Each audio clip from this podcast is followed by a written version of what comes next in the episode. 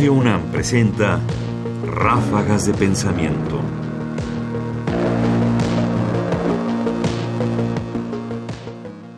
El nacimiento de Mafalda.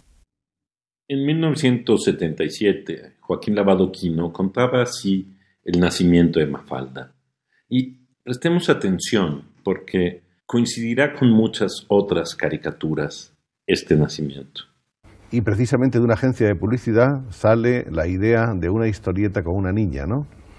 Con una familia, tenía una que ser lo que se llama allí una familia tipo, que es un matrimonio con dos hijos, para electrodomésticos. Y bueno, la idea de esta agencia era, pues, que esta familia usara electrodomésticos y que se viera más o menos que eran los de la marca de ellos. Y esa idea fracasó porque los diarios dijeron que eso era publicidad y que había que pagarla.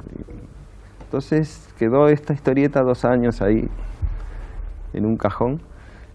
Y un amigo periodista que trabajaba en una revista también me dijo si no tenía algo que no fuera la página de humor así.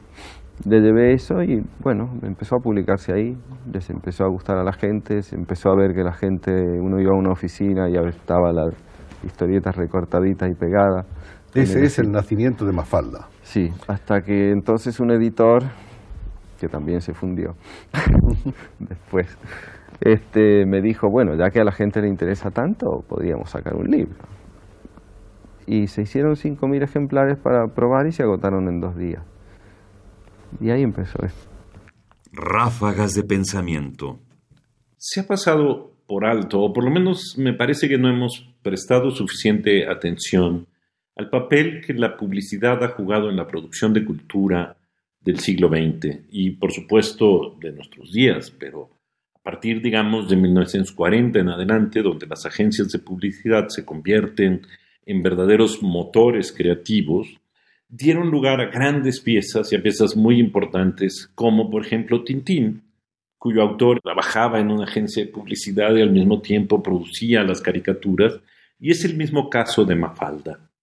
Es decir, al final, el ambiente creativo de una agencia de publicidad ha ayudado, en muchos casos, a crear personajes entrañables, a hacer cosas inesperadas de sus fuentes. Por supuesto, no sirven para los fines de la agencia, pero que han servido, como en el caso de Mafalda, para la cultura. Entrevista a Joaquín Lavado Quino, conducido por Joaquín Soler Serrano para el programa A Fondo de TV Española, España, 7 de agosto de 1977. Comentarios: Ernesto Priani Saizó. Producción: Ignacio Bazán Estrada. Más información en la página ernestopriani.com.